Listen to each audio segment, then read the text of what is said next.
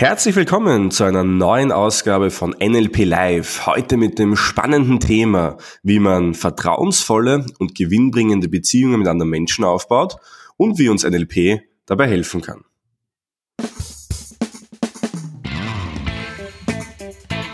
NLP Live, der Podcast für Frame Changer und Zukunftsfinder. Und ich bin hier mit einem Menschen, mit dem ich schon eine sehr, sehr lange, jahrelange Beziehung, vertrauensvoll hoffentlich, habe, nämlich mit Jonas Jankus. Hallo. Hallo Mario, grüß dich. Schön, wieder mal Wobei dabei vertrauensvoll, zu sein. Ja, vertrauensvoll musst jetzt du beurteilen, Jonas.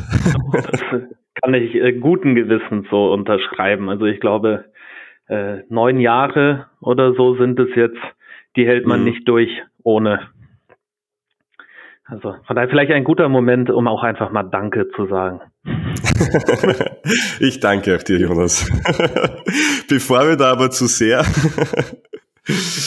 in ähm, ja in in dem private Gespräche abtauchen, was natürlich auch ein ein Kennzeichen von guten Beziehungen ist, ähm, wollen wir ja darauf eingehen, was jetzt das mit NLP zu tun hat, das Ganze, nämlich generell Beziehungen aufbauen, ja, ähm, Jonas, was würdest mhm. du sagen? Also ich würde sagen, äh, ganz grundsätzlich, äh, ohne Beziehung können wir gar nicht mit anderen Leuten im gleichen Raum sein. Das ist ja immer da. Die Qualität unterscheidet sich.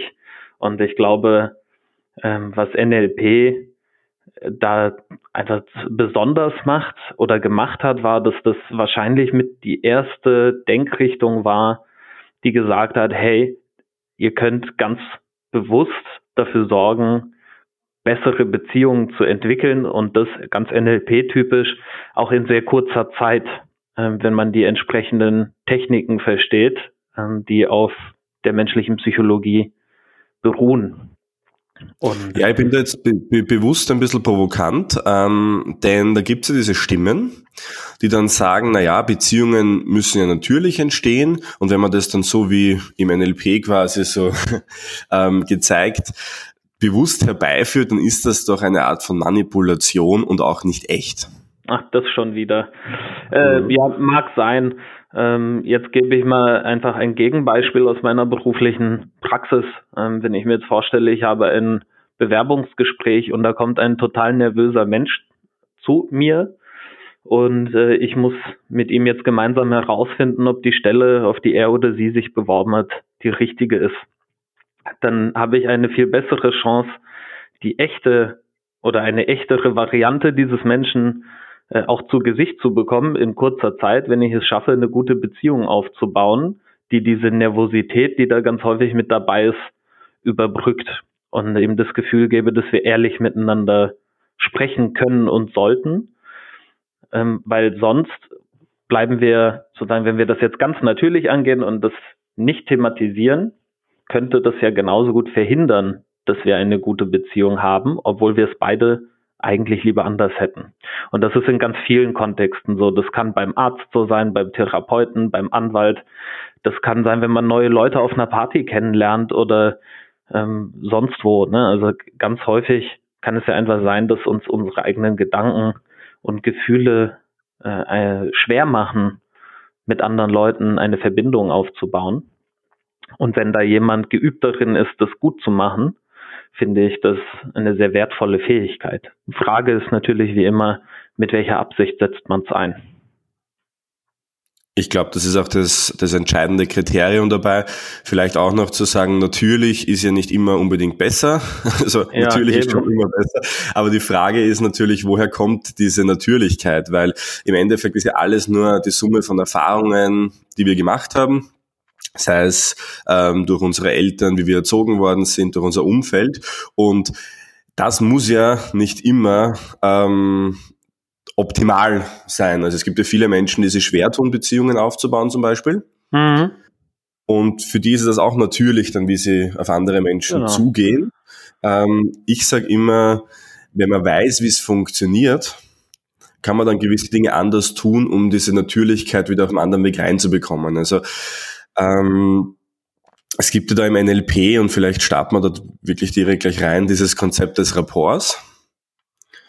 Ähm, da gibt es ja auch einige, einige Mythen dazu ähm, zum Thema Rapport.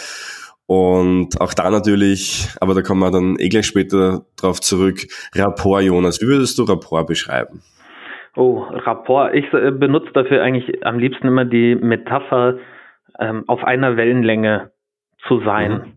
Äh, und Rapport nennen wir im NLP im Endeffekt die, das Gefühl, gerade nicht nur äußerlich, sondern auch innerlich synchronisiert zu sein mit unseren Gesprächspartnern.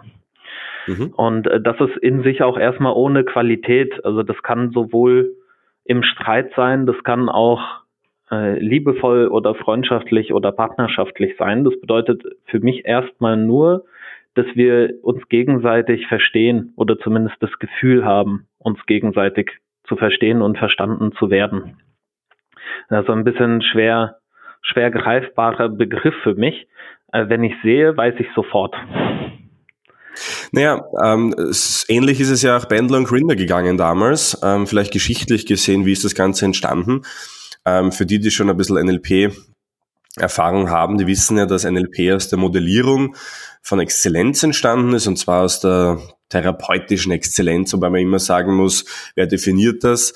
Ähm, es, es gab damals eben drei Quellen, drei zentrale, nämlich ähm, Fritz Perls Gestalttherapie, Virginia Sate Familientherapie und Milton Erickson die Hypnosetherapie.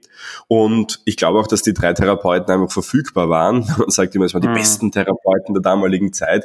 Äh, es hat sich auch andere sehr, sehr gute gegeben, aber die waren halt damals eben verfügbar und auch sehr, sehr nah dort dann ähm, auch ja, beobachtbar. Und was eben Bendler und Grinder gemacht haben, zuerst mal Person Satya sich mal angeschaut haben, was machen die so. Und da haben sie erkannt, was sie sehr spannend gefunden haben, dass die beiden das in sehr kurzer Zeit geschafft haben, dass Menschen ihnen sehr viel erzählt haben und mhm. irgendwie eine vertrauensvolle Atmosphäre aufgebaut wurde. Und das hat, haben sie natürlich schon spannend gefunden, denn vor allem in der Therapie, das ist ja eines der zentralen Kriterien natürlich, wie schaffe ich es, eine Beziehung aufzubauen zu, zu meinem Gegenüber. Denn erst dann kann ja diese positive Veränderung auch stattfinden. Das war so der Startpunkt. Es gibt sogar, äh, soweit ich weiß, äh, mindestens eine Untersuchung, die äh, sagt, dass eigentlich auch die Beziehung das Einzige ist, was über den Heilungserfolg in einer Therapie entscheidet. Also dass die Techniken oder die Therapieform eigentlich eine untergeordnete Rolle spielen, solange der Patient und der Therapeut eine gute Beziehung miteinander haben. Ich bin mir sogar ziemlich sicher, dass es da schon Metastudien drüber gibt. Ja? Ah, ja. siehst du. Und, und dass das wirklich so eines der wichtigsten Dinge ist. Mhm. Und wie, wie, du eben schon sagst, ähm, Beziehung ist einfach der, der entscheidende Faktor im, im, im Endeffekt. Und natürlich haben, haben Bendler und Grinder sich damals gefragt, wie machen die das? Weil das hat ja natürlich so natürlich herausgeschaut und, ähm, und gibt es da irgendwelche beobachtbaren, ja, kodierbaren Wahrnehmungen, die man, die man da machen kann. Und was sie sehr schnell erkannt haben, ist, dass ähm, die beiden Therapeuten Paus und Satir sich an ihr gegenüber angeglichen haben. Das heißt, sowohl körpersprachlich als auch tonal, als auch teilweise inhaltlich. Mhm. Und das war natürlich einmal eine interessante Sache, sowas mal bewusst zu beobachten, weil das gibt es natürlich schon seitdem es Menschen gibt. Also das ist ja jetzt nichts Neues, dass Menschen sich angleichen, Nicht wenn sie sich gut verstehen. Absolut, ja. Delfine, absolut. Hunde und eine Menge anderer Tiere tun das genauso. Also das scheint, das was, scheint was total Basales zu sein in der Kommunikation von Lebewesen, würde ich sogar sagen. es ist total spannend, wie, wie etwas so lange quasi so wirklich so offensichtlich da sein kann und das niemand bemerkt. Gell? Mhm. Das ist echt, oder bewusst halt replizieren kann. Und man braucht man sich ja nur selbst mal fragen. Ich meine, wenn du mit einem guten Freund und einer guten Freundin ins Café gehst und dann, dann wird es nicht lang dauern, bis man zur selben Zeit zur Tasse zum Beispiel greift oder im Gleichschritt durch die Fußgängerzone marschiert. Und das kann man in, in jeder Situation beobachten, wo man mit Menschen interagiert, mit denen man sich versteht, dass man sich angleicht. Ähm, ja, kannst du, lieber Zuhörer, liebe Zuhörerin, gerne mal testen. Und das haben auch Bendler und Grinder gemacht und haben dann nicht nur natürlich im therapeutischen Umfeld geschaut, sondern auch generell im alltäglichen Leben und haben das eben auch erkannt und haben sich gedacht, okay, das scheint ein Muster zu sein, das wollen wir uns mal näher anschauen. Ja, genau. Also die, das Muster oder sozusagen die Beobachtung, die jeder im Alltag machen kann, ist, dass ganz, ganz häufig Leute, die ins Gespräch vertieft sind, die gleiche Körperhaltung haben. Leute, die sich schon was besser kennen, verwenden die gleichen Worte, wenn sie über bestimmte Dinge, die sie beschäftigen, sprechen. Das geht ja genau schon so weit, dass bestimmte Gruppen von Menschen sich ähnlich kleiden, um ihre Zugehörigkeit zueinander auszudrücken. Also so weiß nicht, sowas wie Punker oder so. Die, die beste Art zu zeigen, dass man nicht zu, zum Mainstream gehört, ist halt sich so anzuziehen wie alle anderen, die auch sagen, dass sie sich, dass sie nicht dazugehören.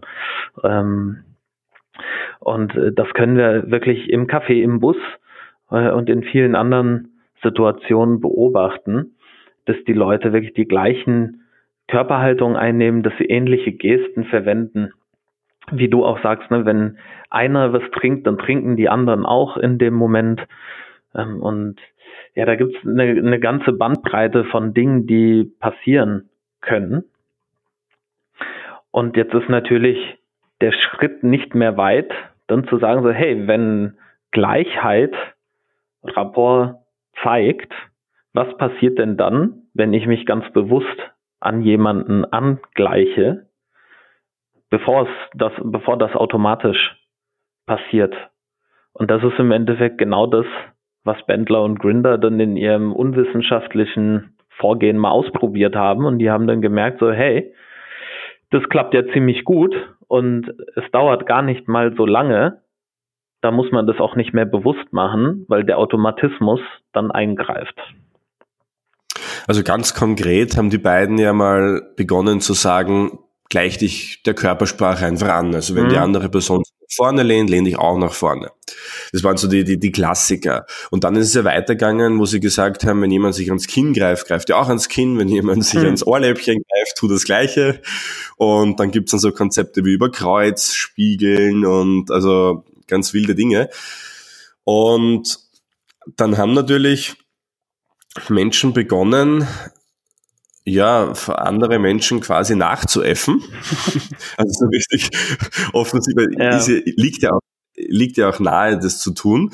Und haben dann ja irgendwie erkannt, dass das irgendwie sehr komisch sich anfühlt, wenn man andere Menschen einfach nachäfft. Wobei ich es lustig finde, weil ah, den anderen fällt das auf gar nicht so auf wie ja. einem selbst, das, wenn man das tut.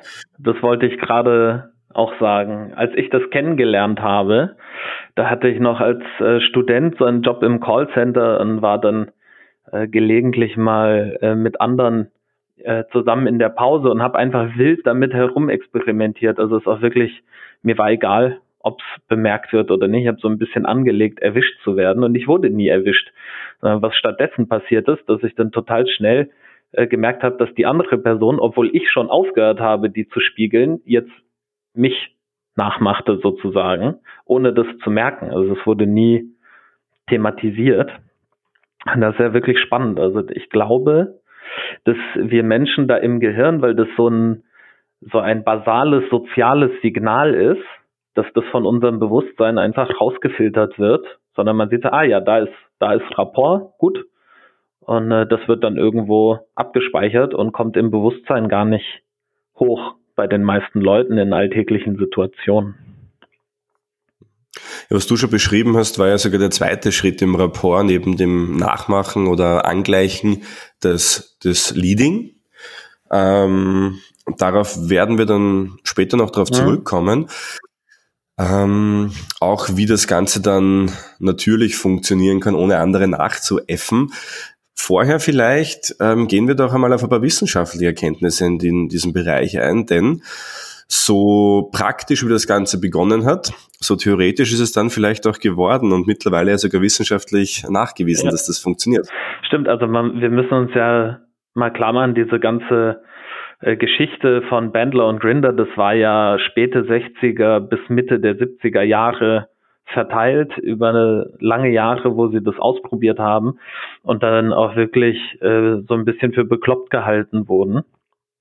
Und die früheste Studie, die mir bekannt ist, die wirklich hohes Ansehen in der Sozialpsychologie errungen hat, die wurde von äh, Chatrin und Bark, war es glaube ich, äh, oder Bartsch, ich weiß nie, wie die Leute heißen, äh, die wurde 1999 veröffentlicht und die haben, die nennen das dann äh, Mimikry und nicht äh, Leading und Pacing, äh, sondern die nennen das Mimikry, wie das auch in der Natur genannt wird, wenn beispielsweise ein Chamäleon eine, einen Baum imitiert oder so. Und die haben schlicht und ergreifend gemerkt, Leute, die sich vorher gespiegelt haben, finden sich gegenseitig besser.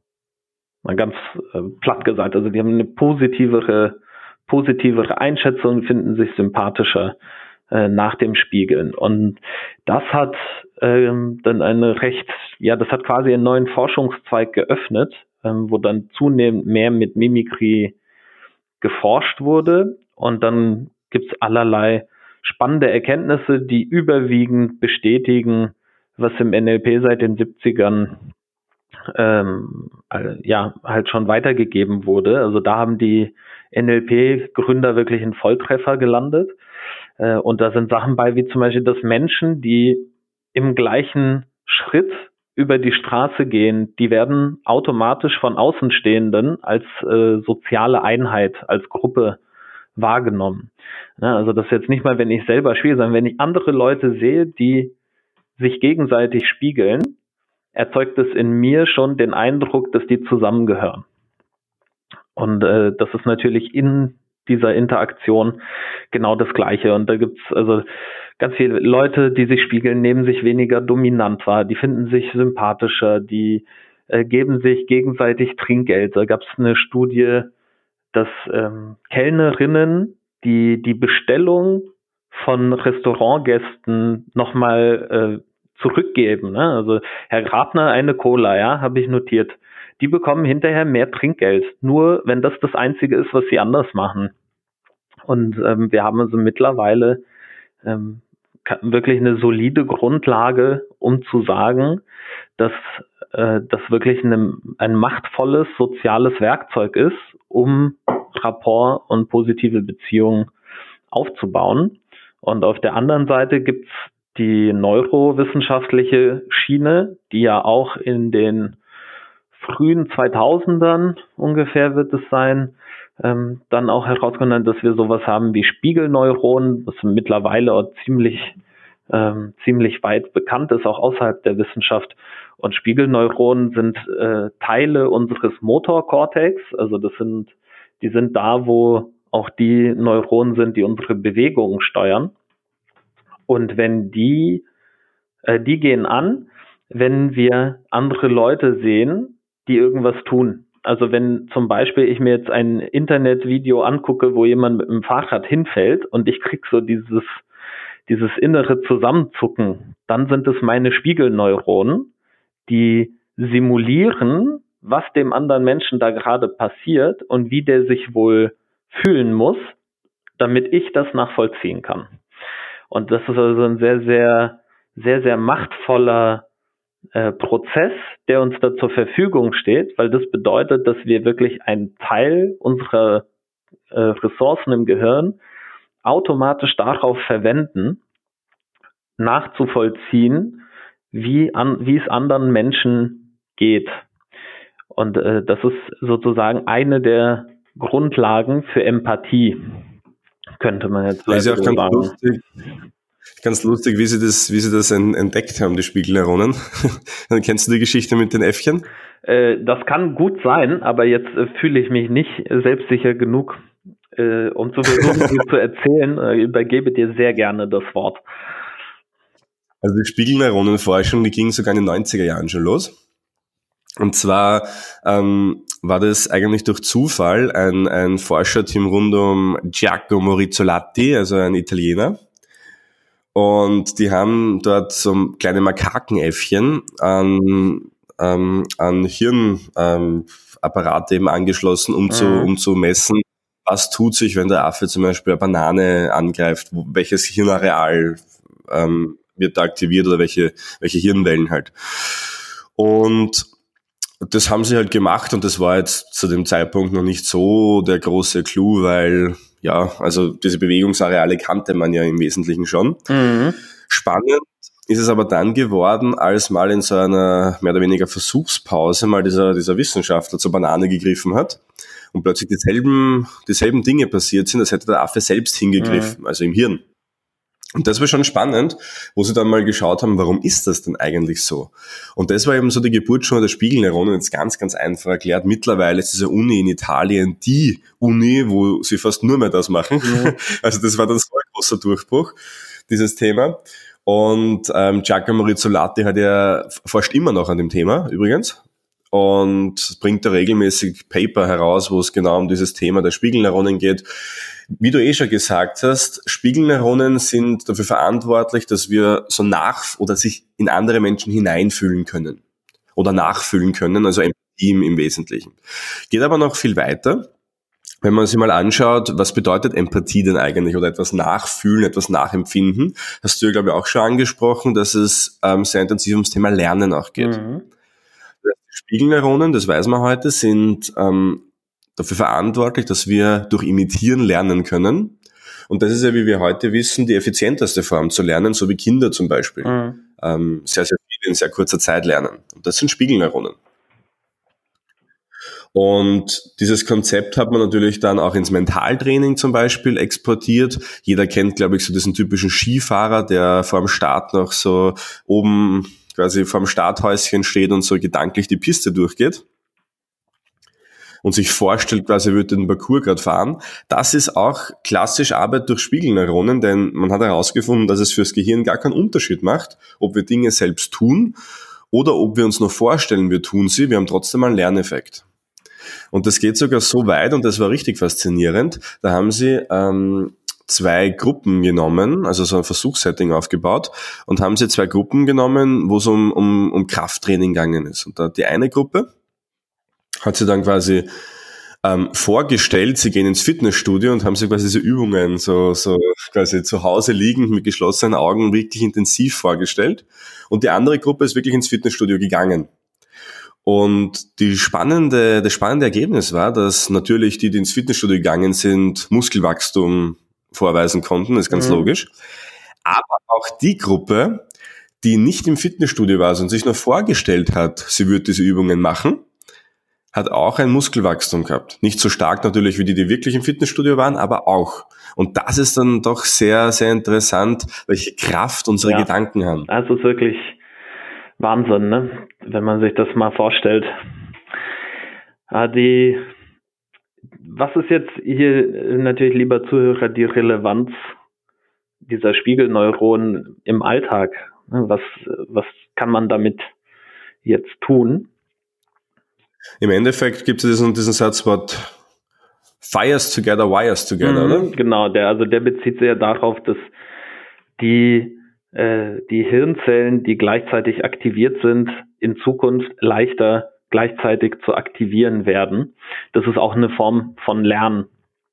Und das könnte zum Beispiel erklären, dass wenn wir uns ganz bewusst darauf einlassen, andere Menschen zu spiegeln, und genau hinhören und hinschauen, wie die, wie unser Gegenüber kommuniziert, dass es dann irgendwann äh, auch mehr oder weniger ein Automatismus werden kann.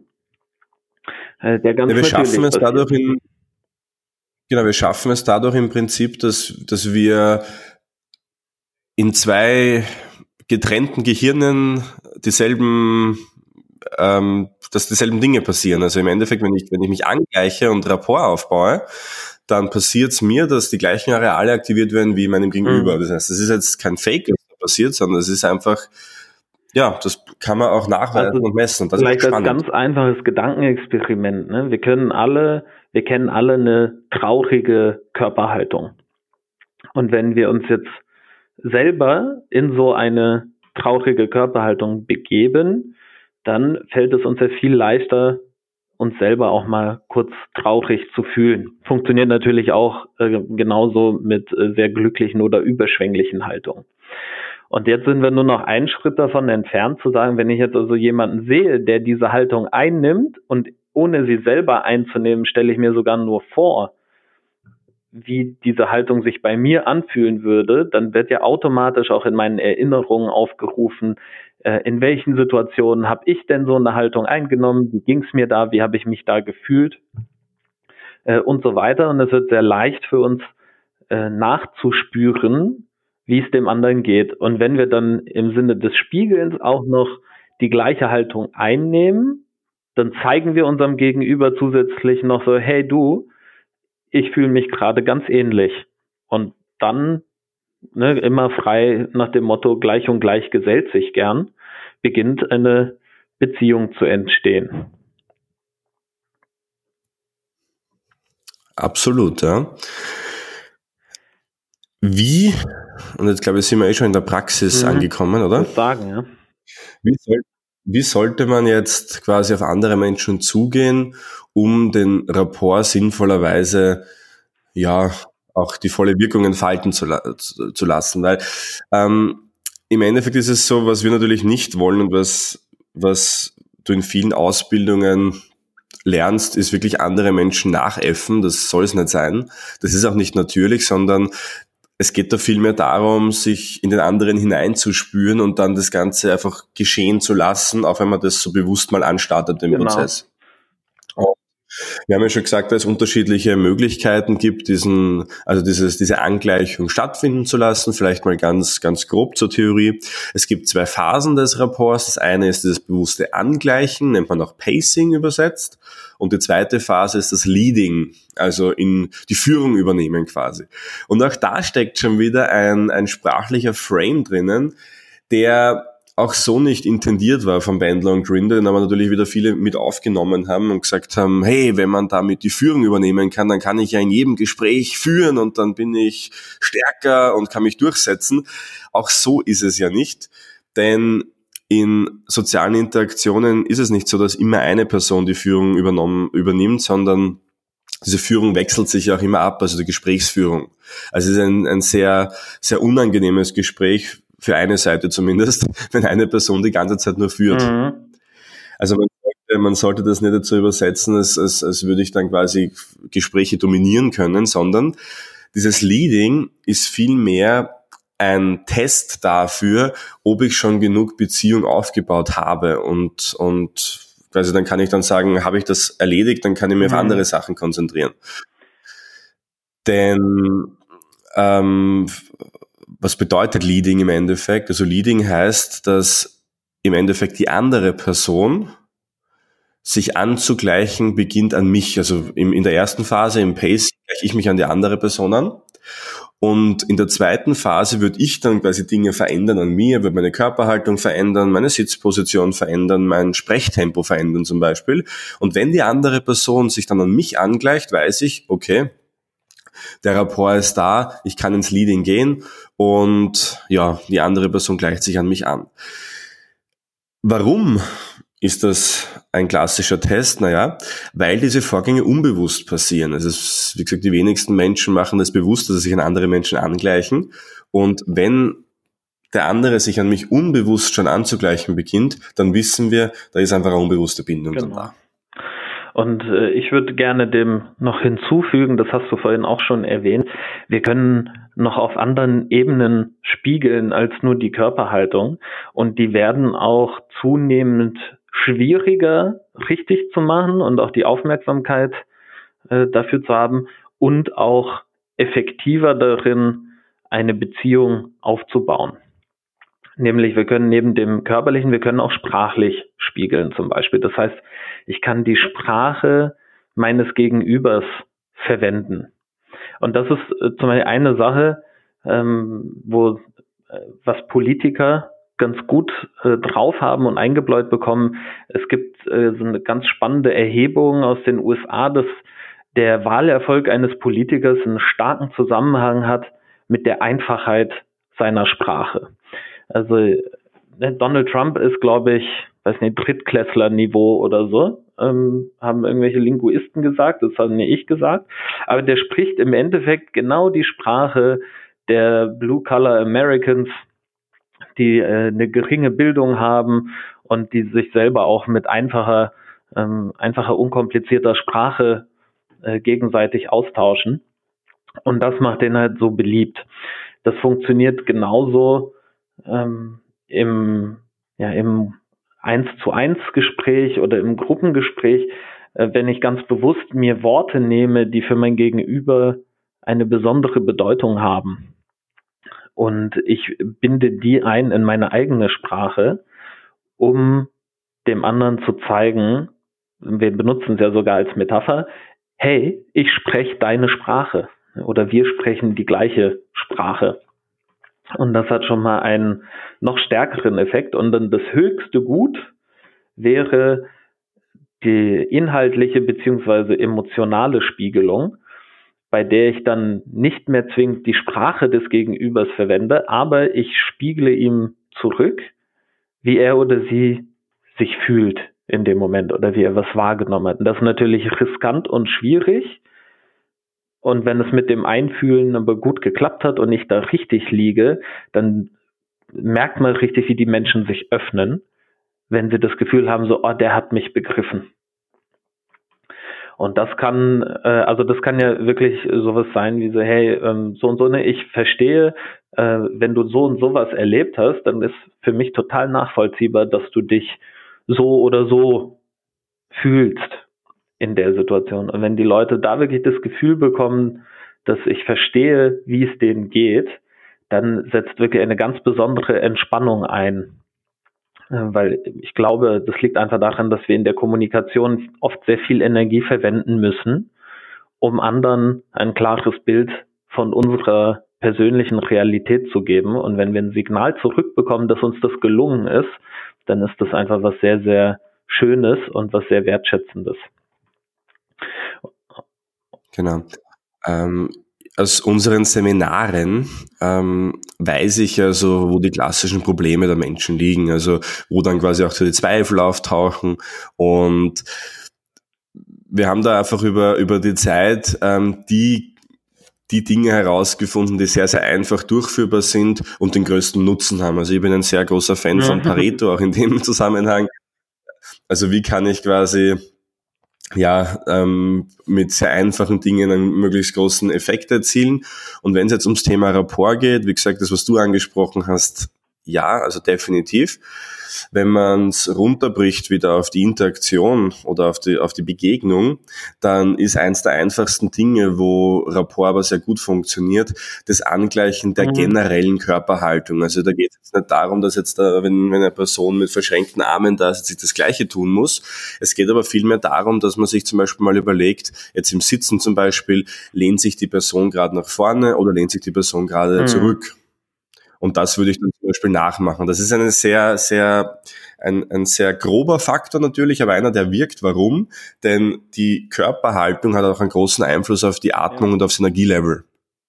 Und wenn wir unsere Körperhaltung mal ganz grob anpassen, dann werden wir erkennen, dass sich die Atmung automatisch mit einstellt. Weil wenn wir nach vorne gelehnt sind, können wir gar nicht so tief atmen und haben deshalb, ja, ähm, sprechen dadurch wahrscheinlich ein bisschen schneller und sind wahrscheinlich etwas unruhiger, als wären wir jetzt zurückgelehnt, wo wir den vollen, ähm, ja, Lunge, das volle Lungenvolumen mhm. zur Atmung hätten. Das ist zum Beispiel eine Sache. Ich würde generell sagen, das ist eine Sache, die fällt manchen Menschen noch, noch etwas schwer, aber die beste Methode, um Rapport aufzubauen, für mich persönlich, ist das Angleichen der Atmung.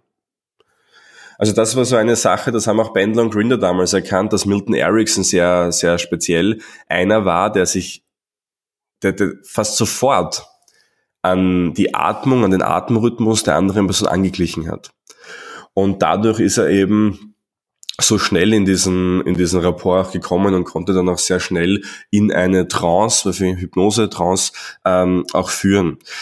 Ist halt immer die Frage, wie erkennt man das? Man erkennt das sehr gut an, der, an den Schultern, wenn die sich heben oder senken, am Brustkorb. Natürlich ist jetzt immer die Frage, ich kann nicht immer die Menschen auf den Bauch oder auf die Brust schauen. Ähm, das heißt, damit bitte mit Vorsicht an die Sache reingehen. Man sollte auch bei der Person selbst bleiben. Aber wenn man die Atmung nicht sieht, bei manchen Menschen sieht man es besser, bei anderen ein bisschen schlechter, dann eben die generelle Körperhaltung. Was ich auch noch als sehr mh, mm, effektiven ja, Trigger gefunden habe, ist generell das Sprechtempo. Natürlich geht das mit der, mit der Körperhaltung einher, aber man kann da schon auch bewusst drauf eingehen, denn manche Menschen haben das ja so an sich, dass sie sehr, sehr langsam sprechen. also kennst du sowas, Jonas? Also das äh, Tempo, nutze äh, diese Gelegenheit schamlos, um noch kurz einzuhaken, auch der Rhythmus der Körperbewegung, genauso wie der Sprache. Ne, also wenn jemand zum Beispiel ausfallende Handgesten macht, das nachzumachen wäre natürlich mhm. doof. Also da kommt man sich ja selber ein bisschen doof vor. Aber äh, im gleichen Takt die Hände viel weniger ausschweifend äh, zu bewegen oder einen anderen Körperteil, signalisiert dem anderen auch im Endeffekt, dass man einen, einen ähnlichen Rhythmus, einen ähnlichen Takt hat. Und das kann auch schon helfen. Das ist genau wie, wie bei der Sprache mit dem Tempo. Absolut. Also Rhythmus ist, glaube ich, so der, mhm. der, der Key für Kommunikation. Also das ist alles Rhythmus. Ähm, und aus dem Grund, sich im selben Rhythmus wie die andere Person zu bewegen oder im selben Rhythmus zu sprechen, ist, ist nicht wichtig halt. Und das sehen wir eh schon auch bei dieser Sprechgeschwindigkeit auch. Das ist auch so ein, so ein essentieller Faktor, denn da entstehen oft Differenzen, weil Menschen, die sehr, sehr schnell sprechen grundsätzlich, so wie ich zum Beispiel einer bin, diesen Menschen geht das oft irrsinnig auf die mhm. Nerven, wenn andere Menschen so extrem sprechen. ja, ja, man denkt, ja komm, komm erzähl komm, fertig ja. und wie geht's weiter? genau, ja. Und umgekehrt ist das ja auch so, dass Menschen, die sehr, sehr langsam sprechen, denen geht das auf die Nerven, wenn jemand schnell spricht, weil die brauchen halt einfach gewisse Zeit, um sich in dieses Thema hineinzufühlen, Informationen zu verarbeiten. Das ist ein ganz anderer mhm. Denkprozess dahinter. Das heißt, da kann man schon sehr viel Kommunikations- Missverständnisse auflösen, wenn man sich eben da an diese ganz einfachen Dinge angleicht. Also Rhythmus haben wir gehabt, die Atmung haben wir gehabt, die generelle Körperhaltung und das Sprechtempo. Ähm, das, ja. Ich glaube, das reicht also auch für den auch Anfang mal. Sagen, das ist natürlich eine Menge. Und meine Erfahrung aus dem Training ist auch die, also wenn, äh, wenn man Leute überfordern will, dann gibt man denen den Auftrag, jetzt den Inhalt der Sprache, die Emotionen in der Sprache, die Körperhaltung äh, gleichzeitig im Auge zu behalten, zu spiegeln und dann gleichzeitig, während das passiert, noch irgendwie ein halbwegs normal klingendes Gespräch aufrecht zu erhalten. Das erfordert natürlich enorme Ressourcen, wenn wir das nicht gewöhnt sind. Und deswegen würde ich an dieser Stelle auch nochmal ganz, äh, ganz klar den Praxistipp aussprechen, zu sagen, ähm, sucht euch eine Sache aus, die euch leicht fällt und übt das mal. Und das ist auch schon effektiv. Und äh, sonst sitzt man da und ist total überfordert mit einfachen Gesprächen, weil wir gerade versuchen, irgendwie drei, vier Sachen gleichzeitig zu sehen, nachzumachen, während wir noch reagieren müssen auf das, was uns gesagt wird. Genau. Und wenn du das dann machst, und am Anfang wird sich's vielleicht etwas unnatürlich anfühlen, aber mit Sicherheit nicht lange, dann wirst du erkennen, dass du es irgendwann ganz automatisch machst. Und das wird dann einen enormen Unterschied in der Qualität deiner, deiner Begegnungen, deiner Gespräche machen. Ähm, und da wirst du wirklich sehen, dass du, dass du einen ganz anderen Draht zu deinem Gegenüber eben aufbauen kannst. Und wenn du dann natürlich in der Sache voranschreitest, also natürlich gibt's noch viel mehr, dass man angleichen kann. Und je mehr man da machen kann, desto, desto effizienter und besser wird's auch. Trotzdem ist es so, dass man natürlich mit den, mit den einfachen Dingen anfangen sollte und sie nicht so sehr überfordern, so wie der Jonas eben auch schon, auch schon angesprochen hat. Und, und wenn man das dann eben gemacht hat, dann wird man erkennen, dass man sehr schnell ins Gespräch auch kommt, dass, dass man, dass die anderen Personen auch sehr, sehr schnell das Gefühl haben, hey, die Person versteht mich. Und das ist ja, glaube ich, eines der größten Geschenke, dass man, dass man in der Kommunikation ja. quasi geben kann, wenn man dem anderen vermittelt, hey, ich habe das Gefühl, du verstehst Absolut. Mich. Und Missverständnisse genau. passieren so oft und sind so ärgerlich äh, und auch mühevoll zu korrigieren das äh, glaube ich, das ist, hast du sehr schön gesagt, das ist das die höchste Art der Wertschätzung ist sich wirklich Mühe zu geben, sich in den anderen hineinzuversetzen. Absolut. Ich glaube persönlich, allein auf, aufgrund deiner Stimme zu urteilen, Jonas, war das ein sehr, sehr okay. schöner Schlusssatz. Ja, gerne. ich glaube, da war wirklich eine Menge, Menge wertvoller voller Inhalte dabei. Ähm, es wird uns beide sehr freuen, wenn du diesen Podcast hier positiv bewertest. Also uns gibt's ja mittlerweile auf iTunes und auf Spotify. Ähm, du kannst uns gerne auch eine, ja, eine Nachricht hinterlassen, eine E-Mail schreiben an info.mynlp.at wo du vielleicht Anregungen geben kannst, ähm, aber auch vielleicht Themenvorschläge. Also wir sind da sehr offen, wenn dich irgendwas besonders interessiert, auch da mal mhm. eine Folge drüber zu ja, und ja, bis dahin wünsche ich dir und natürlich ich dir, lieber auch. Jonas, Ciao. alles, alles Liebe und bis bald.